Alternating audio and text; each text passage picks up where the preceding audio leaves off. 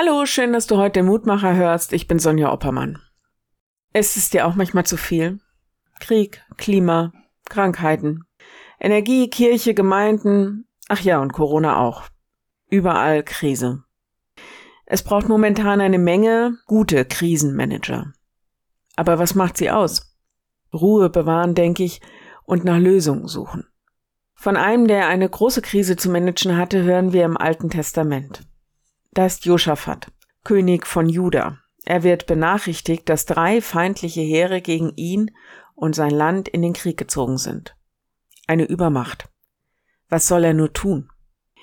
Josaphat beschließt, Gott zu befragen. Er geht also zum Tempel und er betet. Er bittet den Gott, der in der Geschichte schon so oft bewiesen hat, wer er ist und dass er für die Menschen ist, ja, ihnen zu helfen. Und er beruft sich im Gebet auf die Verheißung, die von diesem Ort ausgeht dass Gott gesagt hat, dass wir in Krisenzeiten zu ihm kommen können, weil er gegenwärtig ist.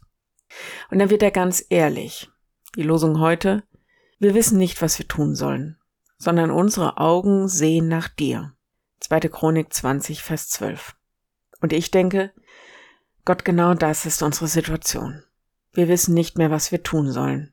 Ausweglos, hilflos, ideenlos, so stehen wir da. Und wir sehen auf dich. Du bist der Einzige, der helfen kann. Josaphat erlebt diese Hilfe. Dieses ehrliche Gebet ändert alles. Der Heilige Geist, der auch der Geist der Weisheit ist, kommt über einige der Anführer.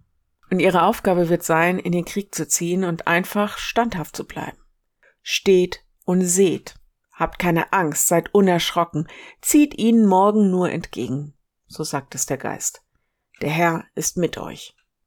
Dieses Aufsehen auf Gott ändert alles. Und der Lehrtext heute erinnert uns auch nochmal daran. Und ich lese einen Ticken vorher schon los. Lass uns ablegen alles, was uns beschwert und die Sünde, die uns umstrickt. Lass uns laufen mit Geduld in dem Kampf, der uns bestimmt ist. Und aufsehen zu Jesus, dem Anfänger und Vollender des Glaubens. Wenn du magst, dann bete doch noch mit mir. Gott, so blicken wir auf dich.